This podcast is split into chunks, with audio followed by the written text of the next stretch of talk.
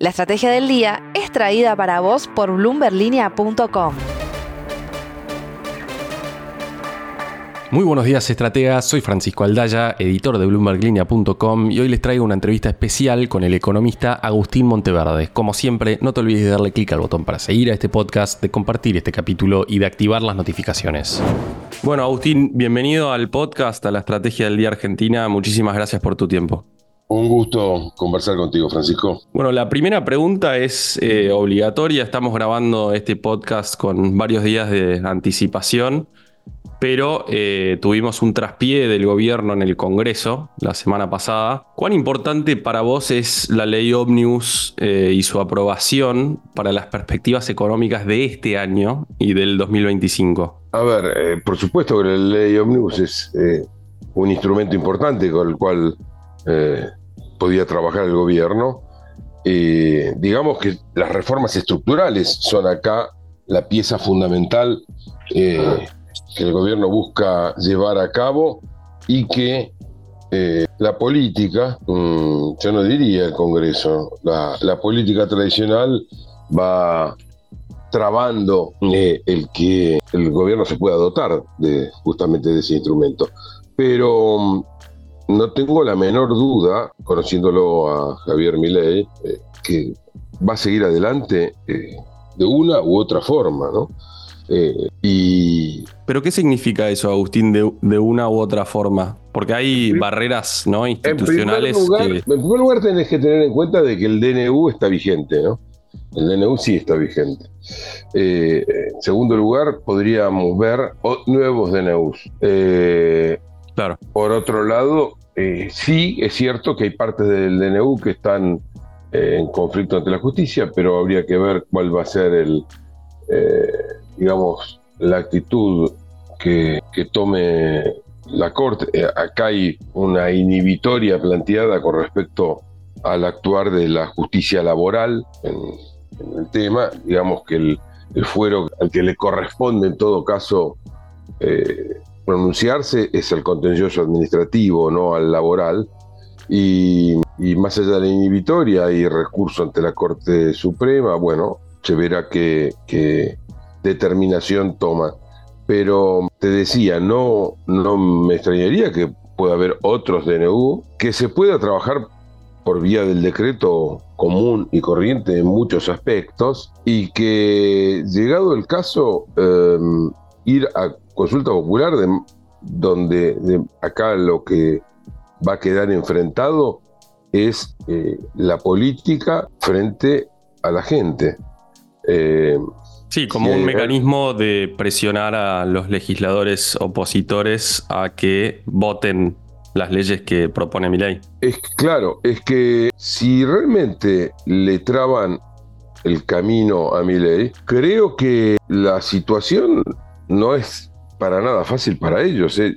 Eh, ojo que 2025 está, está a la vuelta y si la impresión que queda para para el público, para la gente, es que no se avanza por culpa de, voy a usar los mismos términos que ha usado mi ley, que entre paréntesis yo los he usado en el pasado a la par de mi ley al menos, no voy a hacer una cuestión de competencia de tiempos, pero eh, el famoso tema de la casta, eh, si, si, aparece siendo trabado, los cambios que votó la gente, eh, mayoritariamente y que siguen gozando de apoyo de acuerdo a los sondeos.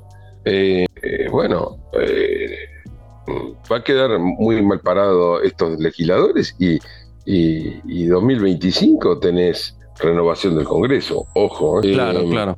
Y te, te, pregunto, Agustín, digamos, el contenido concreto del, del, proyecto, que es muy amplio, obviamente, pero hay componentes que se podrían empezar a sentir en la economía real ya desde este año, por ejemplo, la desregulación de oil and gas puede generar una producción mayor este año? Sí, sí, sin lugar a dudas. De, todas formas, no soy amigo, y, creo que el propio presidente eh, comparte este punto de vista, en que eh, los, las soluciones vengan por lados eh, exclusivamente sectorial.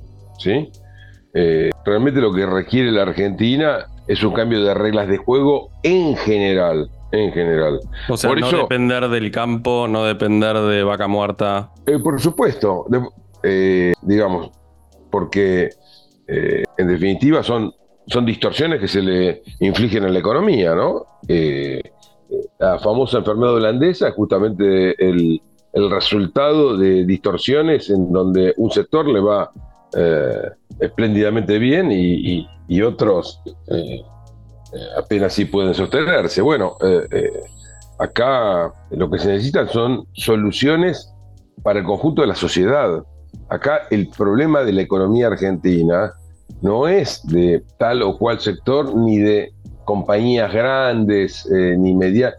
los particulares apenas sí pueden moverse con las restricciones que han poblado la economía en, todo, en, todos, en tantos años, porque para colmo se, son, décadas en que se ha eh, trabajado con una maraña tal de normas, resoluciones, leyes, decretos y demás, que hacen la actividad económica poco menos que, que imposible. Eh, y en ese sentido se va trabajando sin necesidad, muchas veces son disposiciones eh, a nivel inferior. La Secretaría de Comercio ha dado de baja de un saque 69 regulaciones que eh, impedían un montón de cosas, trababan un montón de cosas. Bueno, este, ese camino se puede continuar eh, aún sin, sin contar con la ley.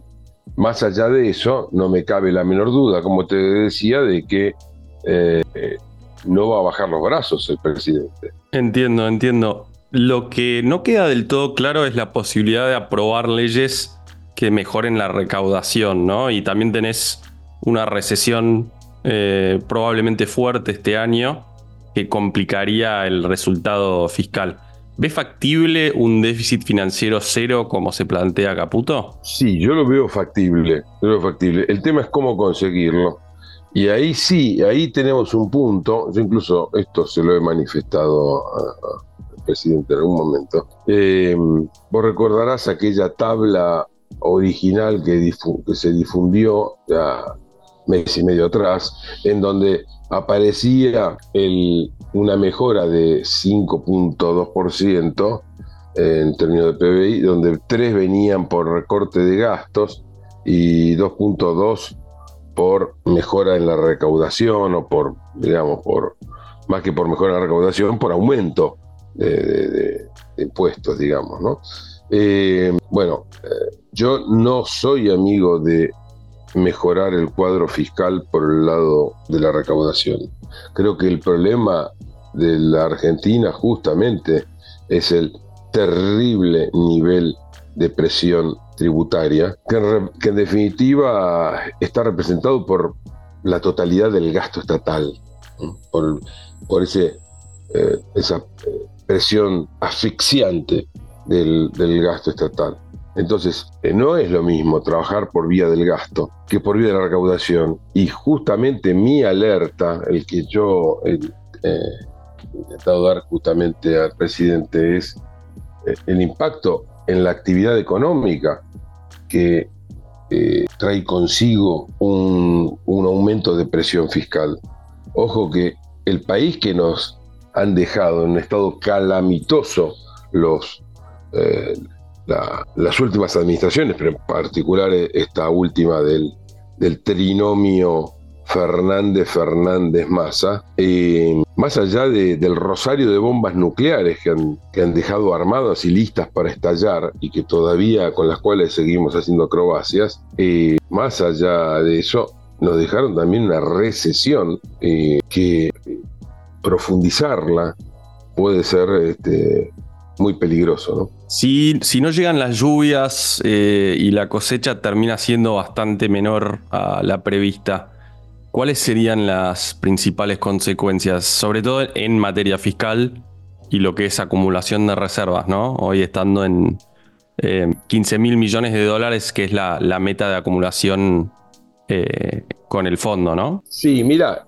eh, indudablemente la, cosecha no está pintando tan bien como, como venía, pero tampoco creo, eh, no da la impresión que vaya a ser una mala cosecha. Yo creo que eh, estar pensando en, que los números estén, digamos, en el orden de los 8 mil millones, de acumular reservas 8 mil millones en el año es, es alcanzable. ¿eh? Eh, así que yo creo que sí, es indudable, ¿no? La Argentina tiene un problema de eh, no escasez de dólares, la ausencia total de dólares. Seguimos, seguimos en el terreno de las reservas netas negativas. un término que entre paréntesis arranqué creo que por el año 2008, quien te está hablando, ¿no? era algo, un término inexistente, pero que Sí, no se usa mucho en el mundo. Claro, lo que pasa es que en, aquella época eh, comenzó con el hecho de que empezamos a, se le empezó a pedir al Banco Central que cancelara obligaciones, eh, eran tiempos de Néstor Kirchner, eh, o del fin de, a ver, fin de Néstor Kirchner, principios de, Cristina, en donde el Banco Central comenzó a hacerse cargo de, de, pagos que le correspondían al Tesoro. Y, bueno, empezamos a notar nosotros eh, lo manifesté así en algún primer eh, nuestro informe, que luego trascendió eh, internacionalmente, de una diferencia entre las reservas brutas y las reservas netas. Bueno, esto ya se hizo carne en la Argentina, ¿no? Y, hoy seguimos en una situación inédita, porque gobiernos que, nos que hayan dejado con pocas reservas, sí, por supuesto. Alfonsín le dejó prácticamente sin reservas a Menem, pero reservas negativas es algo realmente inédito. Ahora, a la par de eso, tenemos eh, una masa monetaria descomunal. Y ahí yo creo que el gran problema de la Argentina eh, son los pasivos remunerados, con los cuales se está trabajando, pero todavía estamos lejos de tener una solución eh, de fondo para el problema este, ¿no? Sí, porque las hoy se redujeron en el stock eh, pero siguen estando muy voluminosas los, los, pases, ¿no? O sea, se cambiaron de nombre. Vos fíjate la historia, la historia de esta de los pasivos remunerados, ¿no? Eh, nacen las LEVAC en su momento. Ya en aquel momento eh, yo planteé en algún artículo en el, Diario de la Nación el riesgo que significaba ¿no? la, la, aparición de este, de este instrumento del Banco Central.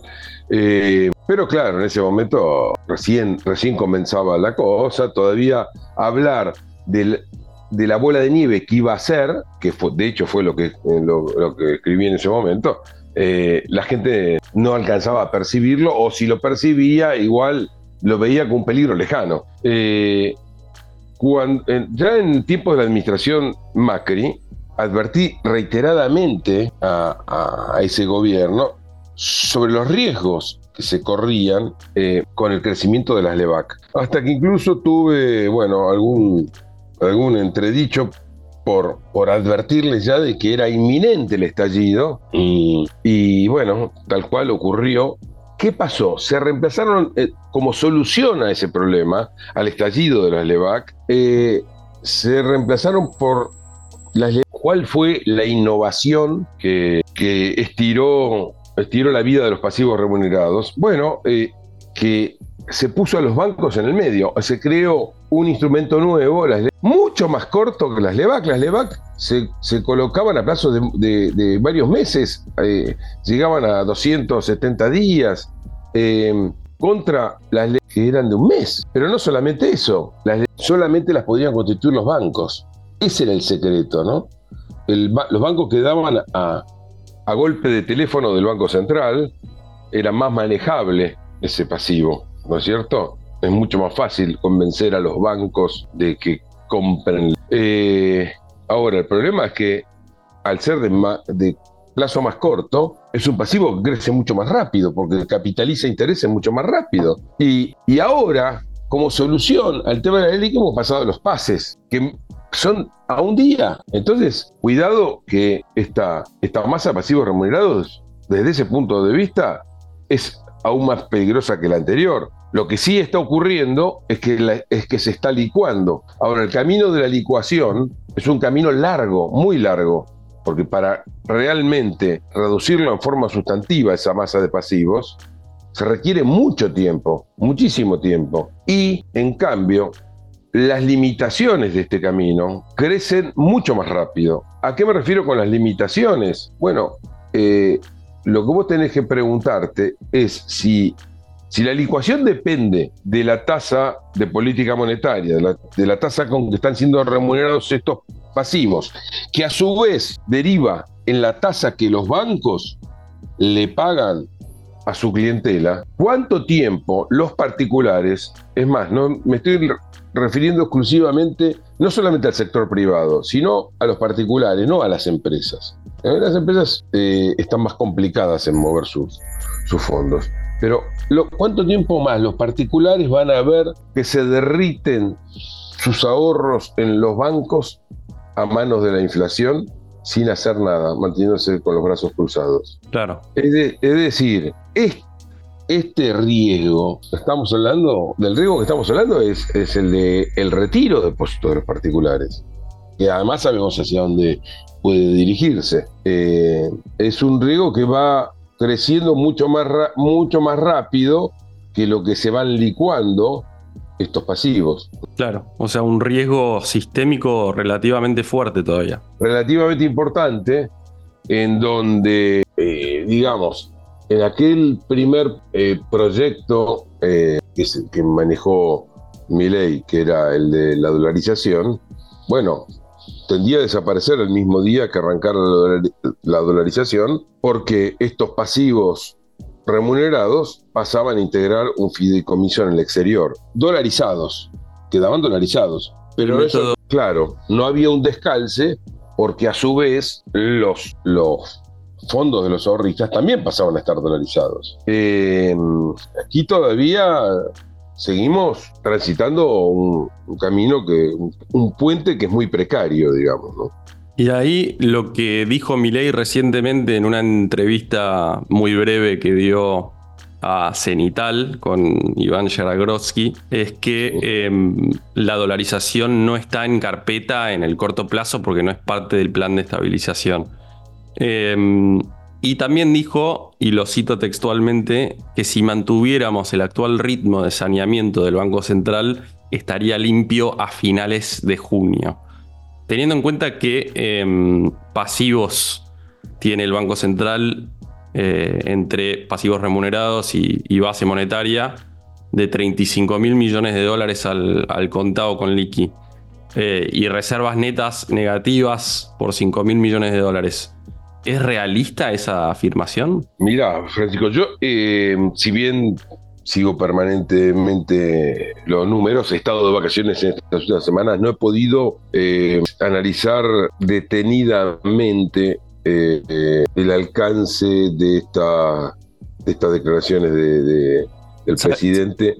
Sabes, Agustín, lo que me, me dio la impresión y también comentarios que se vienen haciendo es que tiene en mente posiblemente arrancar una dolarización solamente de la base monetaria y no de los pasivos remunerados. ¿Eso, es posible? A mí no me convence eso. Eh, o sea, lo que sí es posible, creo que no hay que, no hay que confundir dos temas. Eh, a la hora de una dolarización, lo único que necesitas efectivamente contar con los billetes, con los dólares en la mano suficientes para atender eh, son los que refieren a la base monetaria. Eso no significa que vos estés dolarizando solamente la base monetaria. Vos dolarizar, dolarizás todo. No, hay, no, no, no dolarizás de a pedazos la economía. ¿sí? Esto es el, tema. Mm, no veo la posibilidad de dolarizar la base monetaria y mantener em, en, en, pesos el resto de la economía. No, no, no, no. Se producen que, me gustaría saber cómo, eh, qué, papel entonces, cómo, cómo queda equilibrado el balance del Banco Central, eh, eh, los bancos, no. Creo que la dolarización tiene que ser de una, toda la economía en todo caso. ¿Sí? Claro. Ahora, Sí, decime. Vos, vos lo que sí me puedes decir es que vos lo único que tenés que tener con eh, de respuesta es la base monetaria. ¿eh? De hecho, de hecho, en aquel proyecto era, era así, porque eh, el, resto, digamos, los, pasivos remunerados quedaban dolarizados, pero quedaban dolarizados en, un fideicomiso en el exterior. ¿Sí? Claro, claro. Agustín, te, hago dos preguntas en una, como para ir cerrando. La, es, la primera es cómo estás viendo el factor cambiario en general y, el crawling peg, ¿no? Con una inflación tanto más alta y cuánto puede durar eso. Y la segunda es, que va de la mano con la primera, es si es factible salir del cepo totalmente en, el 24. Sí, eh, a ver, a mí el tema este del crawling peg del 2% lo planteé prácticamente desde el inicio. Es un tema en el que luego preferí no, no, no, no insistir, pero claramente se está agotando. Se está agotando, yo te diría, la, la semana próxima se agota todo el, impacto de la devaluación del 13 de diciembre. Eh, se le está devorando la inflación. Y a todas luces el 2% es luce insuficiente. Así que eh, creo que vamos hacia hacia un nuevo salto discreto o a una aceleración de, del crawling peg. Mm, no veo, no veo así eh, otro camino disponible. Eh, de lo contrario, vamos a estar, vamos a tener una situación muy parecida a, la previa al 13 de diciembre. En cuanto a salir del cepo, mirá, sin unificación cambiaria, o sea, cepo y unificación y, el cepo es un oxímoron con, con la unificación cambiaria, ¿no? Entonces, eh, dime que liberás absolutamente el mercado cambiario para, para pensar y por lo tanto lo unificás. Eh, pensar en eso en el corto plazo me parece, me parece que, como siempre, las cosas que no se hacen en las primeras horas cada vez son más difíciles de llevar a cabo. No es imposible, pero cada vez se vuelve más difícil llevar a cabo. Y eso es lo que planteaba el propio Ocampo, ¿no? En su propuesta de dolarizar que tenías que hacerlo al principio. Pero bueno, muchos cabos sueltos todavía y, difícil em, tener perspectivas y, expectativas claras de variables clave ¿no? en la economía como pueden ser el propio dólar, la inflación para el resto del año. Hay que destacar que eh, este es un gobierno que ha impulsado eh, unas reformas estructurales que van más allá incluso de la economía argentina. ¿no? Eh, realmente ha sido un tsunami de, iniciativas eh, como no ha visto nunca la historia argentina. Eh, a ver, los, la generación del 80 construyó sobre el, país sobre los cimientos que dejó la constitución de 1853, pero, pero reformas de la magnitud que está impulsando Javier Milei no se han visto en toda la historia argentina. Así que... Eh, la pregunta es si llegarán a, buen puerto, ¿no? Que hoy luce difícil. A ver, lo que luce complicado son las mismas trabas de la corporación política que nos llevó a la situación lastimosa en que estamos y que ahora traban una solución. Pero yo diría que eh, los que están fuera de los, de los tiempos, de los tiempos de la gente, son los integrantes de esta corporación política y no al revés. La, eh, la gente está buscando acabar con, con todo este camino de decadencia interminable que hemos venido recorriendo.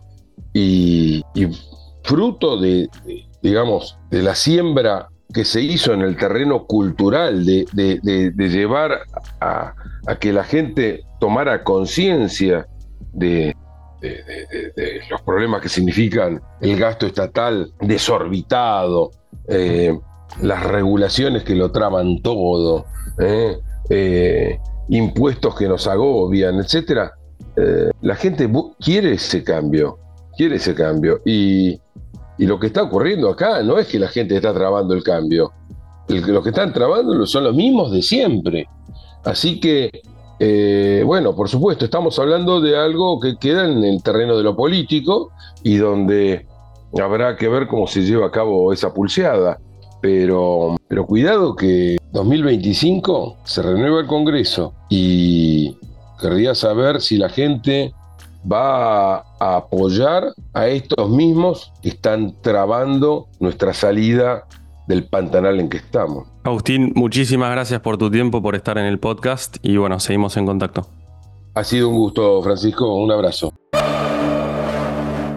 Esto fue un nuevo capítulo de la Estrategia del Día Argentina. Yo soy Francisco Aldaya, editor de Bloomberg Línea, y me puedes seguir en Twitter en arroba franaldaya. No se olviden de darle clic al botón para seguir este podcast y a la campanita para que se enteren al instante cada vez que sale un capítulo de lunes a viernes. Espero que tengas una gran jornada de descanso. Esto fue La Estrategia del Día Argentina, escrito y narrado por Francisco Aldaya. Producido por Arturo Luna y Daniel Hernández. Que tengas un día muy productivo.